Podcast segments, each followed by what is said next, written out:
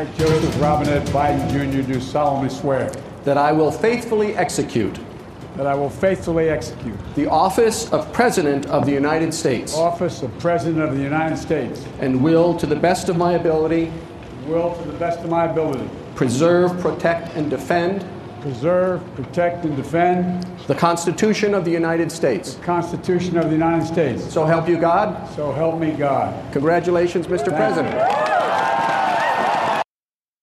So die Worte von US-Präsident Joe Biden heute am Tag seiner Angelobung. Herzlich willkommen zu Pro und Contra. Es war eine Angelobung, die so anders war als alle zuvor, Corona-bedingt, ohne Publikum und gut geschützt von der Nationalgarde aus Angst vor weiteren Ausschreitungen. Wir fragen uns heute, wie gefährlich sind die Trump-Extremisten? Wie geht es nun mit Donald Trump weiter? Und welche Aufgaben kommen auf den neuen Präsidenten Joe Biden zu? Dazu begrüße ich meine Gäste im Studio. Herzlich willkommen, Rudi Dollezahl.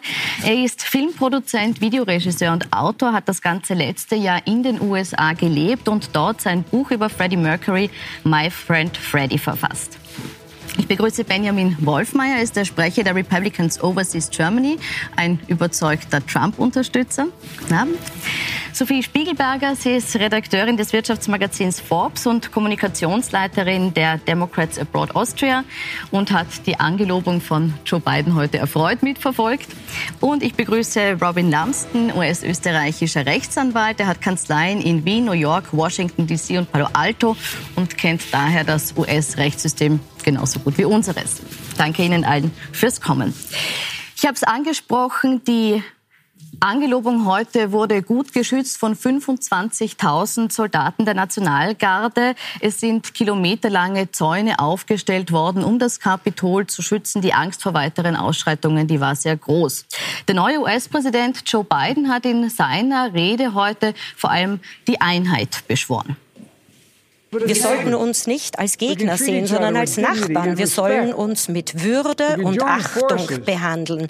Wir sollten hier Kräfte vereinigen und äh, sollten nicht mehr nur laut aufschreien gewissermaßen, sondern uns die Hände reichen. Ohne Einheit wird es keinen Fortschritt geben, sondern nur Wut. Es, ansonsten gibt es nur Chaos. Das ist unser historischer Moment. Herr Wolfmeier, Sie sind ja im Trump-Lager, das Joe Biden im Wahlkampf fast feindlich gegenübergestanden ist. Haben Sie sich heute von den Worten von Joe Biden angesprochen gefühlt? Oh, das waren Worte, wo sich eigentlich jeder angesprochen fühlen kann. Er hat ja jetzt nichts Kontroverses gesagt oder so. Er hat ganz allgemeine Sachen gesagt, die aber, denke ich, jeder unterschreiben kann und auch sollte. Also ein Versöhnungsangebot, das jetzt von Ihnen zumindest angenommen wird. Da kann ich erstmal gut mit leben. Herr Dollezeit, Sie sind der Filmemacher, haben also einen Sinn für Dramaturgie und auch für Emotionen. Äh, wir haben noch die Antrittsrede von Donald Trump vor vier Jahren im Kopf, die ja sehr düster war. Wie fanden Sie den Auftritt von Joe Biden heute?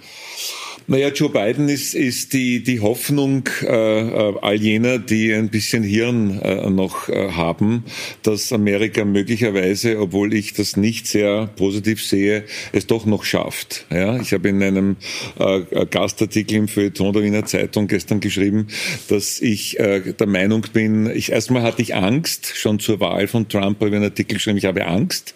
Ich habe in einem Land, wo jeder die Maschinenpistolen zu Hause hat, vor den 10, 20, 30, 40.000 Trump-Anhängern, wenn die Wahl verloren geht, Angst gehabt. Deswegen habe ich auch, bin ich aus Miami zurückgekehrt, nach eigentlich 20 Jahren äh, nach Wien. Ähm, und auf der anderen Seite ist es so, dass Amerika hat eigentlich die gesetzlichen Voraussetzungen, nicht eine Demokratie zu sein.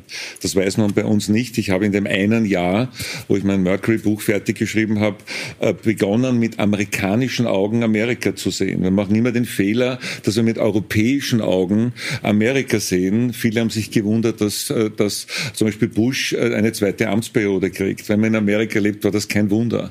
Ja, und es war auch so, dass es haarscharf war, dass Trump eine zweite Amtsperiode bekommt. Und was meinen Sie, wenn Sie sagen, Sie haben es jetzt mit amerikanischen Augen gesehen? Wie sieht man es da anders? Äh, man sieht, man merkt, dass, äh, also ich würde mal so sagen, äh, ich habe zwei wunderbare Söhne. Jeder vierte, jeder Schüler der vierten Klasse Volksschule hat ein größeres Allgemein, größere Allgemeinbildung als der Durchschnittsamerikaner. nada. Sofern beginnt das. Ja?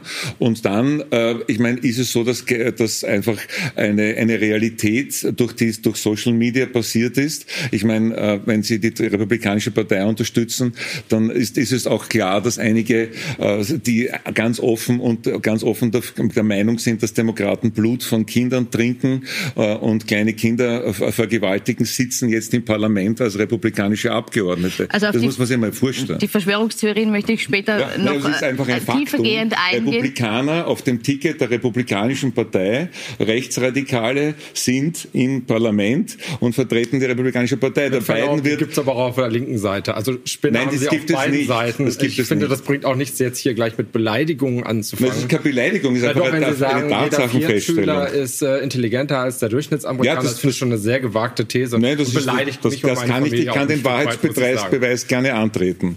Ich kann den Wahrheitsbeweis gerne. Das wäre übrigens ein interessanter Punkt, wenn es in Amerika den Wahrheitsbeweis gäbe. Es darf nämlich jeder im Fernsehen lügen und auch Trump. Ja, deswegen sind die Leute ja zum Kapitol gegangen und fünf Menschen gestorben. Es darf jeder lügen und, es, und keiner wird verklagt und keiner muss den Wahrheitsbeweis antreten. Gut.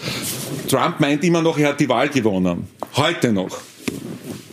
Okay, äh, ich möchte ich möchte kurz jetzt, bevor wir jetzt das vertiefen, Sie haben jetzt viele Punkte angesprochen, vielleicht noch kurz äh, die, die Ausgangssituation heute noch mal ein bisschen ins Auge fassen. Äh, und Frau Spiegelberger, Sie fragen, es ist jetzt angesprochen worden, die Sicherheit, äh, die, also die Sicherheitsstufe, die erhöht wurde aus Angst vor Ausschreitungen, die es gegeben hat, über die wir gleich im Detail sprechen. Ähm, war diese Angst berechtigt nach dem, was wir am 6. Jänner gesehen haben, wo eben das Kapitol gestürmt wurde? Hätten Sie persönlich heute mit Krawallen gerechnet? Ich glaube, diese, das war absolut berechtigt nach dem, was wir am 6. Jänner gesehen haben, äh, können wir es nicht zulassen, dass es an dem Tag der Angelobung irgendwelche Ausschreitungen gibt. Denn das ist nicht nur ähm, ein Tag, äh, die Angelobung ist nicht, ist auch symbolisch da. Das heißt, wenn die Angelobung irgendwie von militanten Terroristen ähm, äh, angefocht wird, dann ist es auch symbolisch für die ganze Welt eine Geschichte. Wir müssen die Angelobung äh, schützen. Also ist die, war es wichtig, jetzt auch diesen Symbolakt der Angelobung zu sichern, unabhängig davon, ob es tatsächlich die Bedrohung ist, aber einfach um zu zeigen, als, als Zeichen der, der, der Verteidigung der Demokratie? Ich, ich glaube, vieles, was heute gesehen ist, hat sicherlich einen hohen Symbolcharakter, richtig. Und es ist, glaube ich, wichtig und ich, ich teile Ihre Meinung, ähm, dass die Worte von beiden heute gut gewählt waren. Es war ein Angebot an die Republikaner, an die moderaten Republikaner, ähm, sich vielleicht auf Biden einzulassen. Ich bin der Ansicht, Biden ist jetzt nicht zwingend der demokratische, keinesfalls der linke demokratische Kandidat sondern durchaus wäre Joe Biden, finde ich, für mich eine kontroversielle Person, die sehr, sehr ähm, eigentlich viel Politik der Republikaner früher betrieben hat. Ähm, ich freue mich aber darüber, dass er dieses Angebot gemacht hat. Ich freue mich über die Vizepräsidentin Kamala Harris. Ich glaube, das ist auch ein schönes Signal. Aber man sollte jetzt auch nicht den Fehler machen zu glauben, da wird sich jetzt sehr viel in den USA verändern. Es wird sich die Tonalität verändern. Die Angst muss man nicht mehr haben. Aber wenn man ein bisschen in die Geschichte von Joe Biden schaut und sagt, was hat er in der Vergangenheit gemacht im Senat, war bei sehr, sehr umstrittenen Justizreformen federführend, die auch am Ende dazu geführt haben, dass sehr, sehr viele Farbige in den Gefängnissen heute sind in den privat geführten Gefängnissen. Stimmt. Absolut richtig. Also hier eine breite Unterstützung auch. Ähm, ich äh, möchte noch mal, Herr Wolfmeier, Sie auch mhm. fragen. Ähm, es war Donald Trump bei dieser Angelobung nicht dabei. Das ist auch etwas, was es seit mehr als 100 Jahren nicht gegeben hat in der Form, was auffallend war. Äh, war es aber vielleicht sogar gut, dass er nicht da, um eben auch äh, einfach für Ruhe zu sorgen am Tag der Angelobung? Also ich hatte eigentlich keine Sorge, dass es heute zu irgendwelchen Ausschreitungen oder so kommt. Ähm, ob es gut war oder schlecht, ähm, es war seine persönliche Entscheidung. Er wird sich da was bei gedacht haben, für sich selber wahrscheinlich auch. Und ähm, das hat man einfach zu respektieren, finde ich. Mhm. Aber ich muss dazu sagen, ich meine, am 6. Äh, am 6. Jänner ist ein terroristischer Akt passiert. Äh, äh, amerikanische Terroristen haben wie vor, seit 100 Jahren nicht mehr aufgerufen vom Präsidenten Nein, die große, ist das ist richtig. Nein. Es ist ja, die haben, haben das Kapitol gestürmt und fünf Menschen sind zu Tode gekommen. Also Entschuldigung, es waren ja schon die ersten Protestler oder wie Sie sagen Terroristen vor Ort. Da hatte Trump noch gar nicht seine Rede gehalten. Die waren ja schon seit 20 Jahren. Weil schon die ganzen Wochen Wochen vorher es über die sozialen Medien aufgerufen wurde. Nein, aber es wurde aber nicht natürlich. dazu aufgerufen, das Kapitol zu stürmen. Es wurde aufgerufen, natürlich, nach, nach mit Waffen zu kommen. Auch mal Anwalt hat äh, es wurde ja, dann sagen Sie nicht dauernd Unwahrheiten. Sage, mit Waffen zu kommen nein. und auch mit Seilen, um hinaufzugehen. Das ist alles in so Social Media also nachzulesen. Also bei, ihr, bei Ihren Anhängern. Seite wurde das nicht propagiert. Natürlich gibt ja. es, gab es sicherlich irgendwelche Spinner im Internet, ja, das ist, die das gemacht haben. Da sind halt fünf Aber Leute jetzt tot, mein von Gott. Trumps ja. Seite, von Trumps Team oder von der Republikanischen Partei auch, äh, gab es keinerlei derartige Die Worte von seinem Anwalt die Worte ja, von seinem Anwalt waren, bitte zitieren Sie. Sagen Sie es. Die Worte von seinem Anwalt waren, wir gehen dorthin und werden die, mit der Gewalt die Ordnung herstellen. Natürlich. Bitte. Ich, ich würde das vielleicht gerne, vielleicht kann ich das juristisch ein bisschen auch aufklären, weil das interessant ist. Ich glaube, die Zitate korrekt. Rudy ja? Giuliani hat gesagt, Trial by Combat. Trial by das Combat. Ist, das ist aus dem Germanischen ein Ritual, wenn zwei sich nicht einigen können, dann gehen sie in den Wald und der, der überlebt, hat Recht gehabt. Mhm. Und es waren noch sehr umstrittene Aussagen, glaube ich, dabei von seinem Sohn und von Trump selbst. Und ich glaube, das hat jetzt einmal im Impeachment ein Nachspiel, ein juristisches Nachspiel. Und es wird vielleicht auch noch weiter. Es gibt, das ist also die Anstiftung zur Aufruhr, ist ein Tatbestand. Ich glaube, man kann nach den Wahlanfechtungen sehr viel Vertrauen ins US-Justizsystem wieder haben. Denn durchaus konservative Richter in den einzelnen Bundesstaaten des Supreme Courts als auch der Federal Supreme Court hat zum Beispiel bei der Wahlanfechtung nichts gefunden.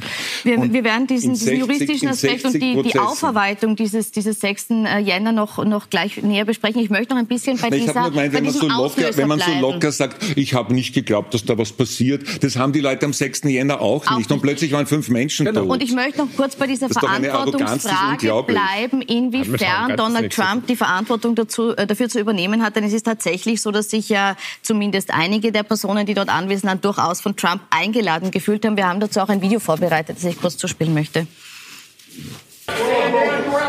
There's a fucking million of us out there, and we are listening to Trump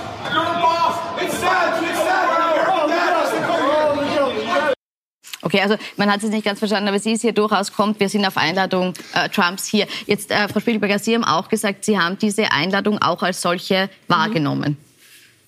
Es war eigentlich für mich eine Überraschung, dass wir äh, militantische Ausstreitungen erst am 6. Januar 2021 mhm. bekommen haben, denn er hat von Tag 1 schon gesagt, dass er die Wahlergebnisse nicht anerkennen mhm. wird. Im 2016 äh, Wahlkampf hat er ja gewonnen, deswegen gab es da kein Problem. Ähm, aber dass wir die ganzen vier Jahre durchgekommen sind ohne ähm, irgendwelche gewaltsamen Aus Auseinandersetzungen, war für mich eine Überraschung. Und am 6. Jänner war die Überraschung, äh, wie leicht es war, für Sie ins Kapitol zu kommen. Also wo war die Polizei? Das ist mhm. eine Frage. Genau, das würde ich nämlich auch sagen. Also jeder, der äh, das Kapitol kennt, weiß, wie gut das bewacht ist. Und äh, wenn man nur einen Meter zu weit nach links oder rechts geht, kommt eigentlich sofort jemand, wie es möglich ist, dass ein paar hundert Leute, die von wem auch immer angestachelt wurden, das zu stürmen, einfach so reingelangen konnten. Das sollte eigentlich die interessantere Frage sein. Kann die, die jemand erklären? Die interessante Frage ist doch, warum sind die Leute dorthin gegangen? Es wurde über Wochen seit dem 3. November von Trump behauptet, er hat in einem Landslide, also überwiegend, die Wahl gewonnen. Und es hat er 200 Millionen Dollar eingesammelt dafür, dass Stop the Steal, also hört auf, uns die Wahl zu stehlen. Und mit dieser Lüge, die ein gewisser Trump mit allen seinen zusammen, mit seinen Verbündeten, und wenn sie auch so suffisant lachen, die fünf Leute, die tot sind, können nicht mehr lachen. Ja, sozusagen. Da, die, die, diese Leute sind alle schuldig und haben Blut an den Händen. Es ist unfassbar für, eine, für ein Land, das sich das sagt, sie ist die größte Demokratie der Welt. Äh, Amerika kann die nächsten zehn Jahre nirgends mehr wohin gehen. In kein afrikanisches Land, in kein sonst uns über Demokratie Amerika erzählen. möchte auch nicht irgendwo hingehen. Ja? Äh, bleiben wir vielleicht nochmal, also ich möchte beide Fragen klären. Ich möchte die Frage klären, warum es nicht bewacht wird. Ich möchte aber auch nochmal die Frage klären, äh, ist mhm. Trump oder warum hat Trump aus Ihren oder in, in Ihren Augen keine mhm. Verantwortung dafür zu tragen, dass es zu den Ausschreitungen gekommen ist. Den Aufruf zum Kapitol zu gehen, den gab es. Die, die, äh, den ja, es Aufruf, gab einen Aufruf die zum Wahl, friedlichen Marsch äh, zum ja, Kapitol. Es gab aber von Donald Trump gab es keinen Aufruf, Gewalt anzuwenden, das Kapital zu stürmen, ins Innern zu gehen, Leute zu töten. Das gab es so nicht. Dass irgendwelche Spinner sich da ermüßigt gefühlt haben, da weiterzugehen oder das so aufzufassen, andere Leute noch anzustacheln, um das dann diese schrecklichen Taten da zu machen, das verurteile ich genauso wie alle anderen. Äh, verurteilt auch die Republikanische Partei. Das steht ja gar nicht äh, in Frage. Ähm, das macht keiner, schon gar kein Konservativer und kein Patriot. Mhm. Herr Lambsdorff, die Frage, warum es hier nicht besser bewacht wurde, warum hier nicht schneller eingeschritten wurde? Wie erklären Sie sich das? Ich glaube, auf der einen Seite muss man, glaube ich, schon, da gibt es einen gewissen Doppelstandard in den USA, wenn man es vergleicht mit äh, Black Lives Matter Demonstrationen. Ähm, da ist die Polizei, da war die Nationalgarde in Washington. Mhm. Ähm, also ich glaube, äh, wobei man auch gerne differenzieren kann, dass sich die Black Lives Matter Frustration gegenüber der Exekutive, also der Polizei selber gerichtet hat. Ähm, in dem Fall ging es ja um die Legislative, also um die Personen im Senat und nicht um die Polizisten, die sie bewacht haben. Aber für mich sehr überraschend ist, dass es nicht eben zu einem Schusswaffengebrauch kam. Vielleicht mag das klug sein, ähm, aber stellen Sie sich vor, das wäre eine Black Lives Matter und man, Sie haben vollkommen recht, ich kenne das Kapitol, das ist wirklich bewacht. Ähm, so wie alles in den USA seit 9-11 am Flughafen bewacht ist und überall sieht man uniformiert informierte. Ähm, also wenn da ein früher Schusswaffengebrauch stattgefunden hätte, was bei Black Lives Matter der Fall gewesen wäre, ähm, glaube ich, hätte sich diese Situation leider gewaltsam auch in den Griff bringen können. Also man hat sich nicht getraut, gegen diesen aus meiner Sicht ähm, White Privilege Mob ähm, vorzugehen. Und Sie haben vollkommen recht, das Problembewusstsein bei diesen Personen, die dort ist nicht, ist immer noch nicht vorhanden. Jetzt, wenn man sich jetzt Interviews anhört, die verstehen die Welt nicht. Sie sagen doch, Trump hat doch gesagt, wir sollen das tun, genau. auch wenn er es nicht wortwörtlich gesagt hat. Aber in der Wahrnehmung vieler von diesen Verrückten ähm, war das sehr wohl eine Motivation. Es ist doch so, dass die, die, die Kräfte, die dort für Ordnung sorgen hätten sollen, haben Selfies gemacht mit den Demonstranten. Es gibt be beweisende Videos davor, dafür, dass die Leute, die eigentlich die Rau draußen hätte halten, haben Selfies mit denen gemacht. Die waren alle unter einer Decke. Ist das eine Einschätzung, die Sie teilen, dass hier viele derer, die eigentlich schützen hätten sollen, mit, den, äh, mit diesem Mob, mit diesem weißen Mob, wie Sie es bezeichnen, unter einer Decke gesteckt sind? Ja, das ist natürlich eine komplexe Problemlage, weil ähm, die Polizei und das Militär bekanntlich aus, aus eher weißen Milieus äh, rekrutiert und ähm, auch eher konservativ eingestellt ist. Und das heißt, sie haben sich eher identifiziert mit diesen äh, militanten Terroristen und sie nicht als Feinde gesehen. Und deswegen haben sie sich vollkommen anders verhalten als bei anderen Demonstrationen, wie zum Beispiel bei Black Lives Matter. Und vielleicht hatten sie auch Angst, dass diese ähm, Terroristen bewaffnet sind und wenn es dazu kommt, dass es wirklich ähm, viel mehr Tote ge gegeben hätte können. Aber ich möchte eins natürlich noch sagen, weil der Kollege ja gesagt hatte, Doppelstandard, den gibt es natürlich auch in Bezug auf Black Lives Matters. Wir haben im Sommer Ausschreitungen von Black Lives Matters erlebt in Black verschiedenen Lives Bundesstaaten, Matter. in Großstädten, wo aus, auch die Legislative des jeweiligen Bundesstaates unter anderem angegriffen wurde, wo verschiedene Polizisten getötet wurde. Der Aufschrei in Europa und speziell auch in meinem Land, in Deutschland, äh, war sehr gering und da sogar so, dass man trotzdem Black Lives Lives Matter sogar noch unterstützt hat, was bei den Aktionen, die Black Lives Matter gemacht hat, genauso wenig akzeptabel ist. Und äh, hier bei einer Sache, die an einem Tag war, die furchtbar war, die abzulehnen ist, wird wirklich so ein Riesenfass ähm, aufgemacht.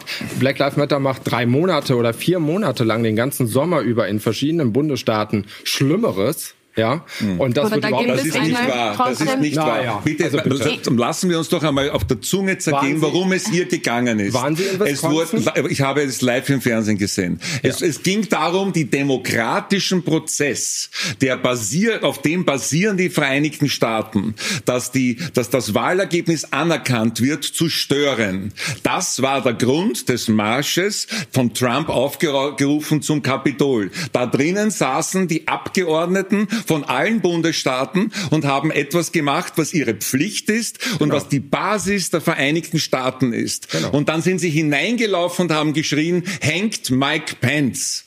Ja, ja, das ist ja auch so. völlig verabwürgungs. Gut, äh, und das, das heißt, das, das, aber das ist nicht zu vergleichen. Immer falsch, egal, ob es die eine Seite oder die andere Seite macht. Sie können doch nicht das eine rechtfertigen und das Nein, andere ja zu schärft verurteilen. Wann hat Proteste. jemand für Black Lives Matter von irgendein, irgendjemand in einer Funktion aufgerufen, dazu äh, eine demokratische Handlung zu unterbrechen? Sagen Sie mir, wann nicht das war. Keine demokratische Handlung, aber es wurde zum also Beispiel keine Oregon, demokratische das Handlung. Landesparlament wurde auch gestürmt. Da sind zwar Gott sei Dank keine Leute dann getötet worden. Aber es gab äh, Verwüstungen in verschiedensten Bundesstaaten. Schauen Sie sich alleine an, was in Wisconsin, Wisconsin los war, in, äh, in dem einen das Stadtteil. Ist miteinander der nicht zu vergleichen. Ich möchte, jetzt, ich möchte jetzt das auch nicht länger nicht aufwiegen. Ich möchte noch eine, ich ist möchte, ich möchte trotzdem von diesem 6. Jänner noch Bilder zeigen, die wir auch vorbereitet haben, äh, nämlich äh, Videos, die aufgetaucht sind auf dem ähm, Social Media Plattform Parler. Also da hat es einen Hack gegeben, deshalb sind die Videos jetzt äh, öffentlich Eine zugänglich. rechtsradikale Plattform, Und muss man dazu sagen. Eine rechtsradikale Plattform, aber daher eben die Videos derer, die jetzt auch in diesem äh, Mob, bei diesen Geschehnissen dabei waren. Und äh, man sieht ja einen Polizisten, der eingeklemmt ist. Wir die Bilder gleich zuspielen. Ich warte noch drauf, wir sehen sie nicht. Doch. Hm, Das sind jetzt andere Bilder. Aber man sieht, es sind wirklich äh, brutale Szenen.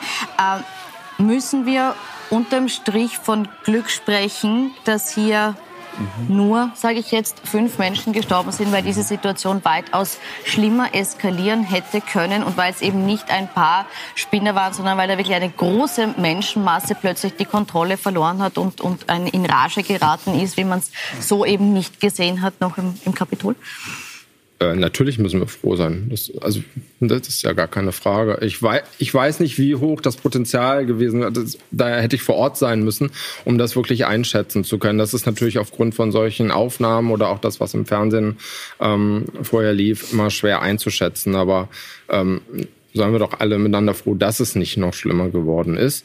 Ähm, aber mit Verlaub, es waren über hunderte von tausend Leute da, die demonstriert haben, was ihr gutes Recht war, äh, die dem Aufruf des Präsidenten gefolgt sind, friedlich zum Kapitol zu marschieren und dort zu demonstrieren. Und wenige hundert Mehr waren es nicht, haben sich bemüßigt gefühlt, da eine Grenze zu überschreiten, die man nicht überschreiten sollte. Und ich kann nur noch mal sagen, auch im Namen meiner Partei, dass wir das verurteilen aufs Schärfste und solche Leute gehören nicht zu uns.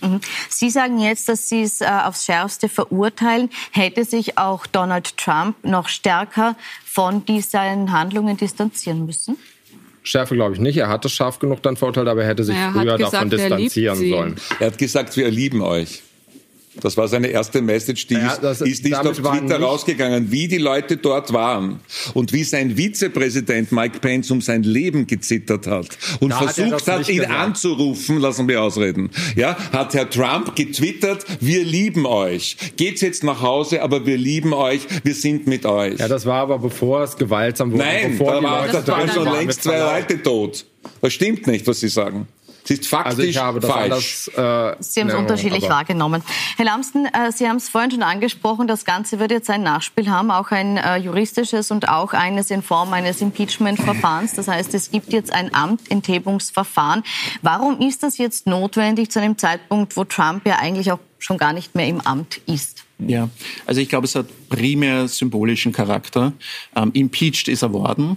Ähm, das heißt, ähm, ich glaube, dass die Demokraten einen strategischen, einen strategischen Schritt gesetzt haben, um ihn mal im Amt in der Reputation zu schädigen. Ich glaube, das kann man abhaken, das ist gelungen. Sie haben die Mehrheit im Repräsentantenhaus dafür erfolgreich genutzt.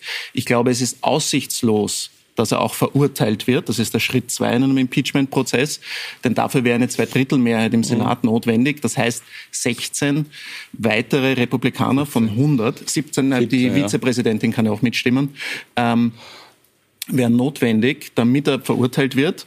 Ähm, Und es ist juristisch noch nicht ausjudiziert, ob man ihn auch, das ist ein strategisches Element, disqualifizieren kann für künftige Ämter, ob hierfür die Voraussetzung ist, dass er vorher verurteilt wird vom Senat oder ob das unabhängig davon erfolgen kann. Ich kenne die Verfassung sehr gut, der Text ist ambiguous, ähm, aber ich glaube eher mit einem konservativen Supreme Court, den ja Trump mehr, also bestellt hat, zwei Mitglieder, Drei. glaube ich, dass am Ende, ja, legitim zwei und ähm, einen Es sind dazu. zwei drinnen, ne? Ja, ähm, glaube ich, dass er schlussendlich, dass die Demokraten ähm, ihn nicht ähm, verurteilen werden können. Ich möchte nicht widersprechen, aber ich glaube, dass wenn du heute zugehört hast, was, was der demokratische Führer, jetzt Minderheitenrepräsentant von der, von der Republikanischen Partei heute gesagt hat, dass nämlich genau das, was der Herr bestreitet, dass Trump diese Leute aufgerufen hat, den Mob. Ja, der, der, der Chef deiner Partei hat das heute im Parlament gesagt. Ja, Kann man- McConnell sagt Moment, darf ich bitte ausreden? Ja. Darf ich bitte ausreden? Danke. Machen Sie ja Ich glaube, dass sehr viele Republikaner jetzt überlegen, wenn sie für Impeachment stimmen, also die 17, können sie Trump für immer loswerden. Er wird immer ein bellender Hund draußen bleiben. Trump wird nie Ruhe geben. Er hat jetzt auch über 200 Millionen eingesammelt. Äh, aber ob das sich viele Republikaner fragen, wollen wir wirklich weiterhin in Geiselhaft von einem Wahnsinnigen bleiben? Und Sie meinen für immer loswerden, weil es auch sein könnte, dann, weil wenn der sie, finale wenn sie ihn Schritt sein verurteilen, könnte, dass er kein politisches einfacher Mehrheit bestimmen können, dass er kein Amt mehr kann. ähm, übernehmen darf. Das, Frau glaube ich, ist der interessante Punkt. Sonst hast du völlig recht. Frau Spielberger, eine Frage. Es ist ja so, dass sich jetzt auch so ein bisschen die Geister darüber scheitern, ob es klug ist, dieses Impeachment-Verfahren jetzt gegen Trump zu entscheiden oder ob es nicht sinnvoller wäre, die Vergangenheit ruhen zu lassen, um eben diese äh, gespaltene Gesellschaft jetzt wieder zu einen. Wie schätzen Sie es ein? Das ist ja die Frage wie nach äh, Watergate, weil da Gore ja äh, Nixon begnadigt hat, damit äh, man das, die Nation heilen kann und weitergehen kann. Ich glaube, jetzt ist, äh, wäre es besser, äh, ihn zu verurteilen, damit man zeigt, dass es institutionelle Konsequenzen dafür gibt, was er gemacht hat. Aber was für uns am wich äh, wichtiger war als das Impeachment, ist, dass wir die Wahl gewonnen haben und dass äh, Trump mittels demokratische Prozesse aus dem Amt enthoben wurde und dass wir dabei auch noch äh, den Senat bekommen haben. Also diese, diese demokratische Aussage ist äh, für mich persönlich wichtiger. Der wichtigere Schritt. Herr Wolfmeier, würden Sie sich wünschen, dass Donald Trump politisch aktiv bleibt?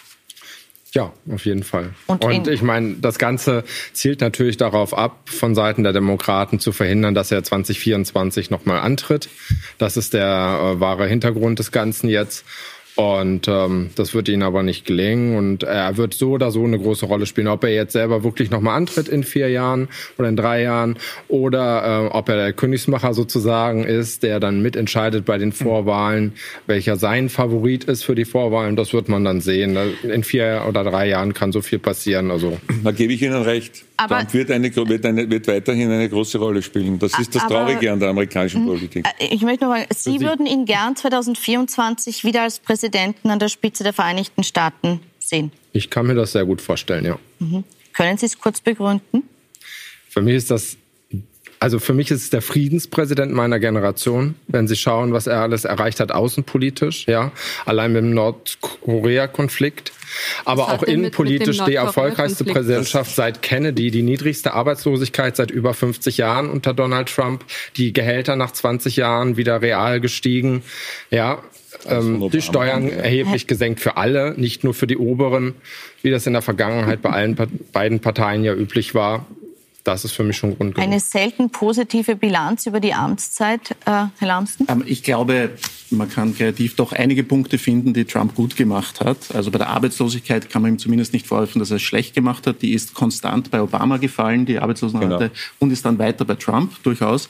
Ich glaube, Nordkorea ist kein ideales Beispiel, ähm, schon denn einen neuen Krieg angefangen? Denn, ja, aber, aber, Aber was er hat getan hat, mit war in Nordkorea einen Wirklichkeit Krieg angefangen? er hat, er, hat in Wirklich, er hat in Wirklichkeit dem äh, nordkoreanischen ähm, Führer eine Bühne gegeben, Genau. ihn ein wenig, ähm, äh, wie nennt man das, äh, eingeführt, dass der, also sein, der, der Vater, der Vorgänger des jetzigen Führers, ähm, hat ewig darauf hingearbeitet, an amerikanischen Präsidenten zu arbeiten. Und am Ende, glaube ich, ist jetzt kein Ergebnis hier. Ich sehe das Naja, ähnlich aber beim zwischen Iran. Nord- und Südkorea ist ja schon ein Friedensprozess eingeleitet worden dadurch. Also, die Gespräche hat es vorher auch gegeben und Iran ist ein Naja. ähnliches Thema. Also ich glaube, das ist auch ein strategischer Fehler von Trump, der einfach, glaube ich, äh, intellektuell und bildungsmäßig nicht erfasst hat, dass der Friedensprozess mit dem Iran dazu geführt hat, dass man Einsichtsrechte hat Mhm. in deren Urananreicherung. Also lieber Kontrollrechte, Einsichtsrechte und das mit wirtschaftlichen Sanktionen au- abtauscht. Und jetzt, was ist passiert, nachdem man das Iran-Abkommen ähm, aufgekündigt hat, hat man keine Einsicht und es ist kein Benefit entstanden. Aber ich würde gerne auf das, was du vorher gesagt hast, noch eingehen. Ich glaube, es wäre ein eleganter Move gewesen. Ähm, das Impeachment gerne, aber das wird meiner Ansicht nach nicht zwingend durchgehen, außer der Mehrheitsführer der Republikaner ruft auf, dass wir alle jetzt das mitstimmen. die Aber ich Hälfte. glaube, man könnte, Biden könnte einen, einen charmanten Schritt setzen, einfach ähm, ein, ein, äh, ihn zu begnadigen, Trump. Ein schönes Zeichen gegenüber den Republikanern. Es wird nämlich am Ende nicht viel ändern juristisch.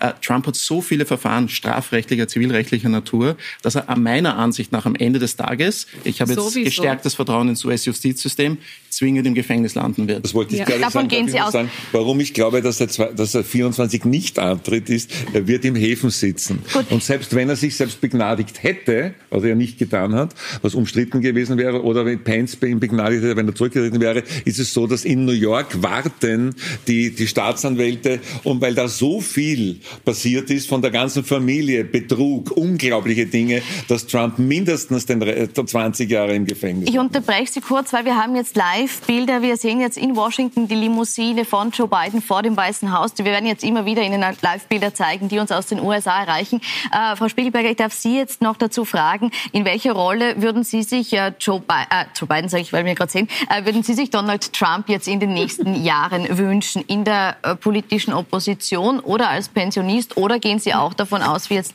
die beiden Herren schon gesagt haben, äh, dass er hinter Gittern landen wird? Naja, gerne als Pensionist im Gefängnis, wo er ganz viel Zeit hätte, Bücher zu lesen, das erste Mal in seinem Ja. Leben.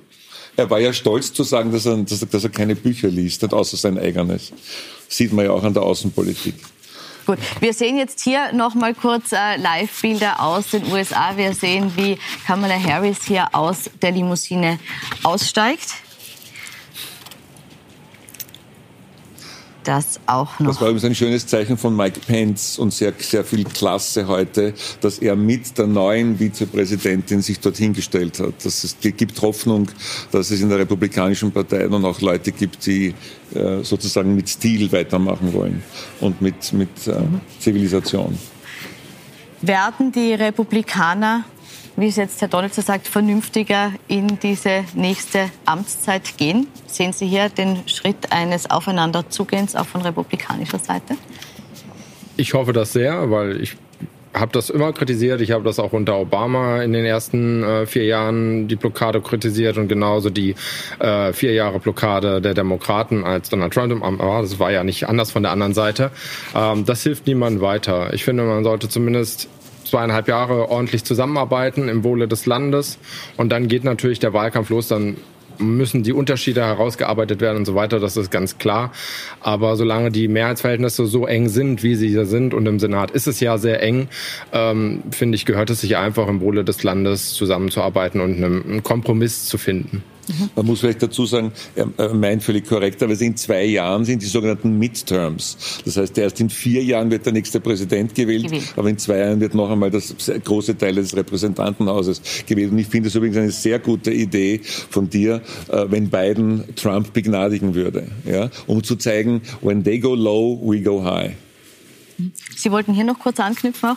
Ja, ich wollte nur ergänzen, ich wollte, äh, man darf die Republikanische Partei, darf man nicht den Fehler machen, weil du gesagt hast, ähm, Pence hat viel Klasse bewiesen, man darf sie nicht mit Trump gleichsetzen. Das ist eine, eine Partei, die sehr viel abdecken muss. Es, man kann genauso, die Republikaner ist die Partei des John McCain, der auch immer ein, ich meine, ein, ein, ein, ein Hero äh, aus amerikanischer Sicht und immer Klasse gehabt hat. Es gibt sehr, sehr viele Intellektuelle bei den Republikanern. Ich glaube, es ist nur ein Trend, hat eingesetzt, ausgelöst von Bill Clinton und damals leider auch äh, Joe Biden, wie die Demokraten den Republikanern ein wenig den rechten Rand abgenommen haben und es blieb nicht viel über und dann hat man die Tea Party ähm, gefördert. Also momentan sind nicht die moderaten Kräfte bei den Republikanern, äh, haben das Sagen, ähm, aber wenn die Partei sich dorthin wieder orientiert und eben jetzt auch in der Lage wäre, Kompromisse zu finden, die Mehrheit im Senat ist brutal eng. Alleine schon die Mehrheit auf demokratischer Seite wird dazu führen, dass Joe Biden viele Kompromisse eingehen muss. Ich weiß nicht, ein, ein Flughafen für jeden Senator, der sich den wünscht.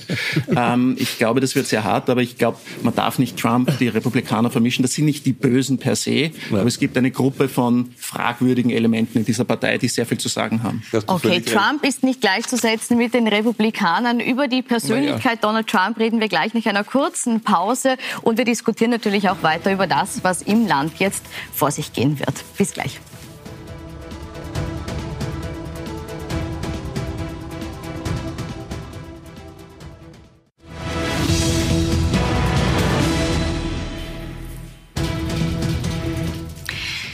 Willkommen zurück bei Pro und Contra am Tag der Angelobung von US-Präsident Joe Biden. Wir sehen jetzt aktuell Bilder aus Washington, wo Kamala Harris gerade am Weg ins Weiße Haus, Vizepräsidentin am Weg zu ihrem künftig, künftigen Arbeitsplatz ist.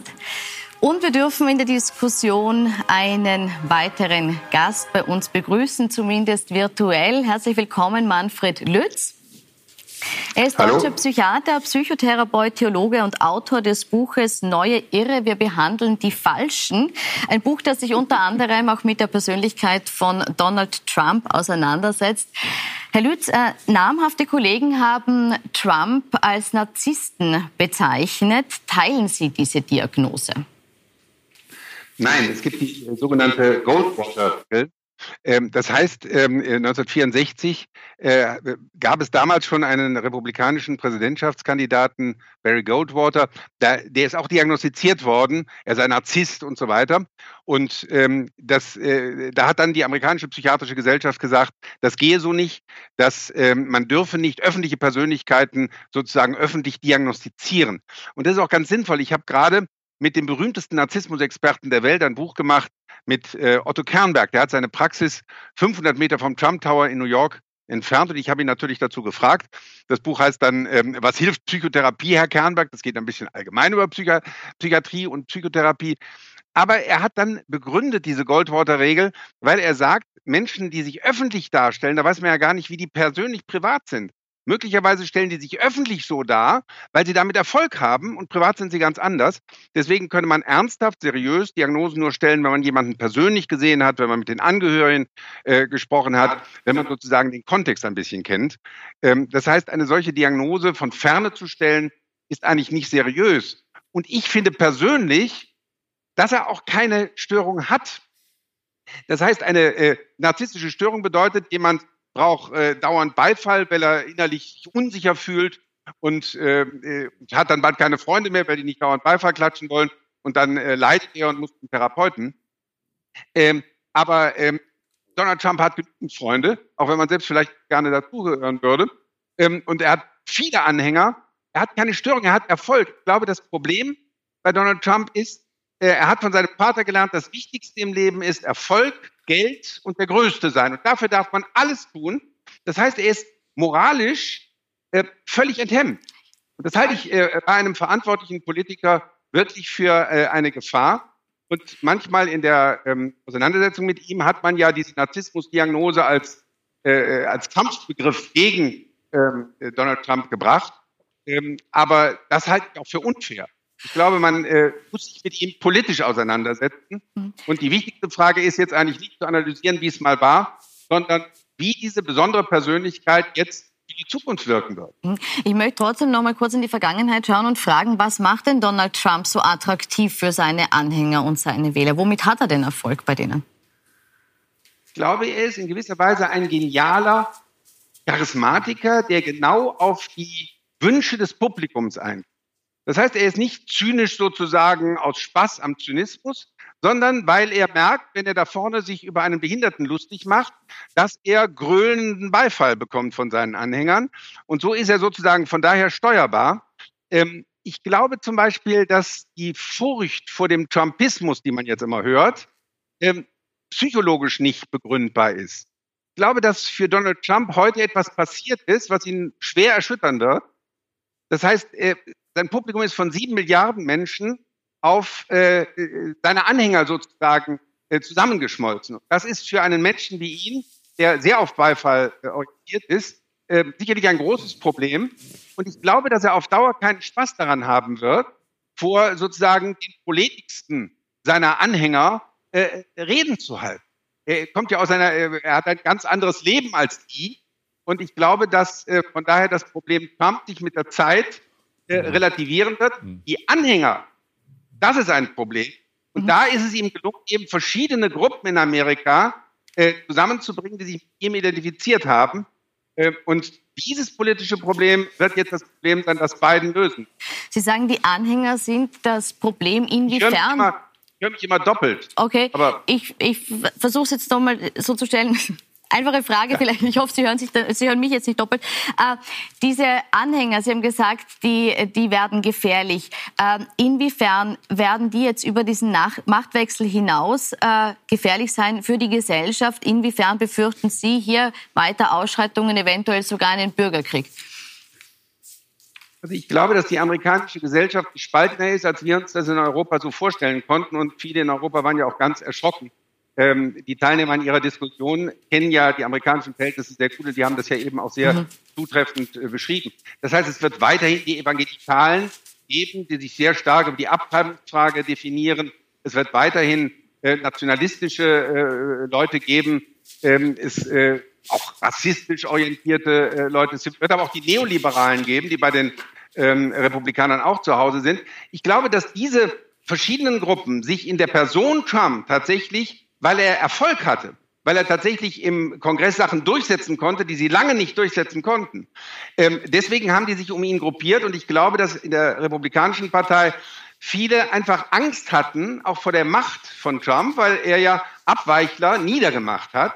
Und sobald die, die Republikaner jetzt merken werden, dass Trump eben nicht mehr diese Macht hat seit heute äh, und auch nicht mehr diese Medienmacht, ähm, denke ich, dass auch die Republikanische Partei die Chance hätte, sich wenigstens Schritt für Schritt, das wird eine gewisse Zeit dauern, von Trump zu emanzipieren. Ich glaube, dass er auf Dauer keinen wirklichen Spaß an der Politik haben wird, weil er kein Anliegen hat. Der Trumpismus hat null Inhalt. Also der Inhalt des Trumpismus lässt sich eigentlich auf drei Buchstaben reduzieren. Ich. Oder noch kürzer Englisch I. Ich bedanke mich, Herr Lütz, für Ihre Einschätzung. Hier gab es wildes Kopfschütteln. Ja. Äh, kurzen Moment, bitte. Äh, Sie haben jetzt den Kopf geschüttelt. Sie teilen diese Ansicht nicht. Warum? Also, dass äh, der Trumpismus oder The Trump Train äh, keinen Inhalt hat, das kann ich nur überhaupt nicht sehen. Ja, also ein klarer Inhalt war, äh, die ausländischen Einsätze zu beenden und keine neuen anzufangen und die Truppen heim, heimzuholen. Das andere war halt, die Wirtschaft äh, so zu stärken, dass wieder reelle Lohnzuwächse stattfinden und die Arbeitslosigkeit wirklich runtergeht. Denn sie ist zwar unter Obama gesunken, das stimmt, aber sie ist ja nie auf den Punkt vorhergegangen, bevor die äh, Wirtschaftskrise 2008 anfing. Das sind schon Inhalte. Also das also kann ich überhaupt nicht teilen. Inhalte ja. sind da. Herr Lütz, vielen Dank für das Gespräch, liebe Grüße nach Köln zu Ihnen. Darf ich ganz kurz zwei ganz kurze Sachen sagen? Das eine ist, wenn man Trump wirklich verstehen will, empfehle ich das Buch von Mary Trump. Das ist die Tochter seines Bruders, die nicht nur ein Familienmitglied ist, sondern auch Psychiaterin. Und die hat hervorragend äh, analysiert, dass Trump in jungen Jahren verlernt hat, absichtlich sich abgewöhnt hat, Gefühle zu entwickeln, weil der Vater ihn nie zufrieden war und er das nie recht machen konnte. Das heißt, Trump spürt nichts, wenn kleine Kinder von mexikanischen Familien in Käfigen sind, was auch eine, eine, eine Sache von Herrn Trump das ist aber spürt er nicht. geerbt und beendet. Hat er nicht geerbt. Hat er mit einer, mit einer, mit einer internen äh, Mitteilung verschärft und gesagt, wir wollen so hart sein wie nie zuvor. Redet es mal nicht rein. So. Aber oh, was ich damit meine ist, das ist wichtig und er ist ein Narzisst und ich glaube nicht, dass der, dass der sehr geschätzte äh, äh, Mitdiskutant recht hat, weil Trump wird sich eine neue Plattform bilden. Also ja? Sie glauben, Trump, Trump wird, sich, nicht und wenn er einen neuen verlassen. Fernsehsender gründet und wenn eine neue, wenn ein neues Gegenstück zu Twitter gründet, Trump kann es nicht ertragen, keine nicht Bühne gehört zu haben zu und er wird genau. sich die schaffen. Ich möchte noch kurz auf die Anhänger zu sprechen kommen. Sie haben es vorhin selbst äh, schon angesprochen. Ich möchte äh, Frau Spiegelberger Sie jetzt fragen. Einer der auffälligsten Angreifer auf das Kapitol, das war ein Angehäng Anhänger von äh, QAnon. Das ist mhm. eine Gruppe, die einer Verschwörungstheorie äh, anhängt oder eine eine Verschwörungstheorie glaubt, die besagt, dass es ein Netzwerk gibt von einflussreichen Persönlichkeiten, die Kinder entführen und missbrauchen. Und Donald Trump sollte diese stoppen und galt so als Retter, der das mhm. beendet in dieser Erzählung. Wie viele Menschen in den USA glauben tatsächlich an diese Geschichte? Ich glaube, in den Medien wird ein falsches Bild gezeigt, weil eher die radikalsten Trump-Anhänger gezeigt werden und nicht die Moderaten. Und ich glaube, es gab auch viele Republikaner, die keine Verschwörungstheoretiker sind, äh, die Trump aber gewählt haben, weil sie eher wirtschaftlich äh, konservativ oder neoliberal sind.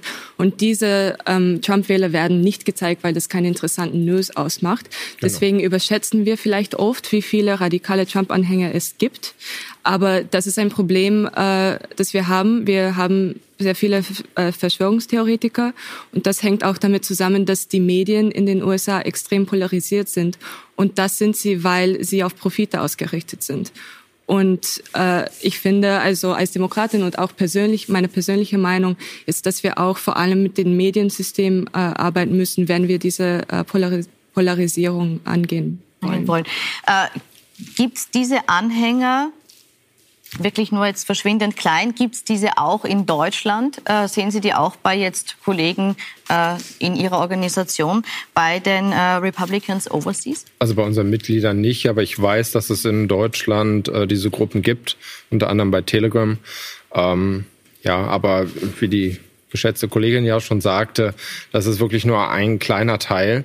Das wäre so, wie man sagen würde, alle Republikaner sind evangelikal. Das ist genauso falsch.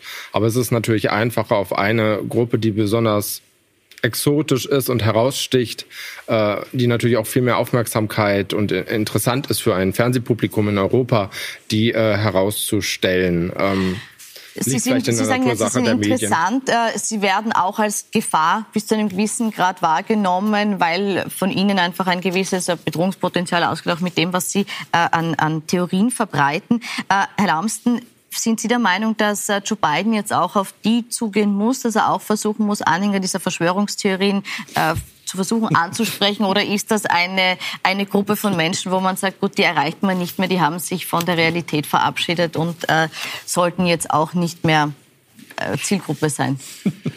Es ist eine, eine schwierige Frage. Ich weiß nicht, ob ich kompetent bin, darauf zu antworten, aber ich stimme meinen Vorrednern bei.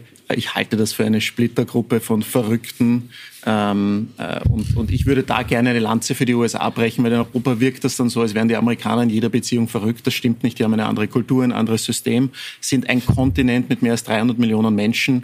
Ähm, und da gibt es eben auch eine gewisse Gruppe, die für so etwas äh, äh ähm, äh, angreifbar oder sich dafür interessieren kann. Aber ich würde das auch gerne nicht überbetonen. Das ist nicht repräsentativ für die Republikaner und nicht für die Sie USA. sagen jetzt, es ist nicht repräsentativ, aber das, was schon auffällt oder jetzt auch äh, einfach äh, bekannt wurde, ist, dass schon auch Anhänger dieser Gruppierung jetzt ins US-Repräsentantenhaus mhm. eingezogen sind, nämlich zwei Vertreterinnen.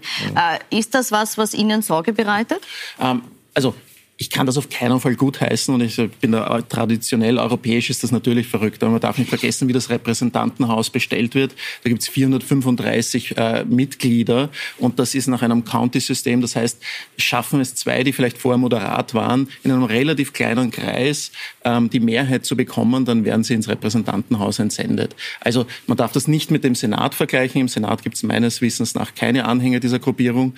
Ähm, da wäre der Wettbewerb in einem Bundesstaat auch viel schwieriger. Aber nicht, ich möchte das auf keinesfalls schönreden. Es ist demokratiepolitisch fragwürdig, dass da kein Screening-Prozess ist. Aber die USA haben ein, sind ein bisschen freier, die Free Speech, nicht? Äh, geht um einiges weiter. Also gibt es leider auch solche Blüten. Findest du es aber nicht bedenklich, dass diese zwei auf dem Ticket der Republikanischen Partei eintreten? Wenn die auf dem auf QAnon sich neu gründen und sagen, wir sind die Wahnsinnigen, die daran glauben, dass, dass Demokraten Kinderblut trinken, okay, aber sie gehen auf mit dem Ticket der Republikanischen Partei in das Abgeordnetenhaus. Nein, absolut. Ich glaube auch die Republikaner sind nicht glücklich, dass ja, gerade aber Anhänger von warum denen... schmeißen sie das nicht raus? Und. Naja, aber sie sind ja angetreten in ihrem jeweiligen Sie können ja sagen, du, du darfst bei mir nicht kandidieren. Wahl überstanden in der eigenen Partei. Also scheint ja, und sind dann gewählt worden. Ja. Äh, also scheint ja in diesen Distrikten, in diesen zwei Distrikten eine Mehrheit der Bevölkerung an das zu glauben. So eine Person äh, oder solche Personen äh, im Parlament sitzen haben zu wollen. Und auch das gehört zur Demokratie, das auszuhalten. Also Sie sagen, das muss man aushalten. Sie sehen nicht die Befürchtung, dass es die Republikaner irgendwann ideologisch auch zerreißen wird zwischen den Extrempositionen, Nein. zwischen den Moderaten auf der einen Seite und diesen Extremisten auf der anderen Seite? Nein, also da war die die Gefahr in Anführungsstrichen der Tea Party, dass das die Partei zerreißt, war äh, ähm, vor acht Jahren viel größer oder vor sechs Jahren als jetzt diese kleine Gruppe, die wirklich eigentlich kaum eine Rolle spielt innerhalb der Partei. Mhm. Ähm, da würde ich gerne das Grundproblem ansprechen. Es ist nicht das Problem, dass sie gewählt wurden. Die, das Problem ist, warum es Leute gibt, die sie wählen. Und äh, die Frage da ist, es gibt diese Leute, weil sie existenzielle Angst haben. Also in den USA ähm, kann man ist es sehr schwierig, eine gute Lebensqualität zu haben im Vergleich zu Österreich. Da muss man viel mehr verdienen. Man zahlt bis zu 37 äh, Prozent äh, Bundessteuer, bekommt dafür aber nichts aus einem riesigen Militär. Dafür bekommt man aber keine Krankenversorgung oder keine gute Ausbildung. Und äh, das heißt, es gibt sehr viel Angst. Und die Republikaner arbeiten mit dieser Angst, um Wahlen zu gewinnen. Und wir finden, das ist keine gute, das ist nicht gesund für die Nation. Also es gibt immer den Weg, man kann äh, durch Angst äh, Wahlen gewinnen oder man kann durch Hoffnung und Einigkeit das versuchen. Müssen die Republikaner hier auch einen moderateren Kurs einschlagen? Müssen die auch weggehen von dieser angstgesteuerten Wahlwerbung, wie es jetzt hier genannt wurde? Also ähm, ich finde nicht, dass es äh, Angstwerbung ist, äh, wenn man die äh, Sorgen, die ja anscheinend da sind, das war ja auch 2016 das Thema im Mittleren Westen, in Wisconsin und Michigan beispielsweise, wo ja eine große Unzufriedenheit da war und das Gefühl, die da oben in Washington DC, egal welcher Partei, die registrieren uns gar nicht mehr. Und ich finde, es gehört eigentlich dazu, dass man diese Ängste auch aufnimmt, äh, um die wahrnehmen. Finde also einfach nur Aber andere leere Lösungen dagegen zu schleudern, wie es ja auch Obama getan hat, aber mit nichts zu füllen. Einfach nur Mhm. schöne Lufthülsen, die sich äh, erstmal gut Immerhin anhören, für aber dann 30 zerplatzen Millionen eine, eine. Krankenversicherung Ja. gemacht, Obama. Naja, Das ist also schon ein ziemlich guter Inhalt. Kann man ja 30 sehr Millionen Leute ja haben sich bei bedankt. 30 Prozent der Demokraten nach wie vor unbeliebt. Die war im Ansatz Das gut, die war gut gemeint, aber schlecht ausgeführt. Wir werden über das politische Erbe und die Herausforderungen der USA noch diskutieren. Ich bedanke mich für die Runde heute. Ihnen wünsche ich noch einen schönen Abend auf Puls 4.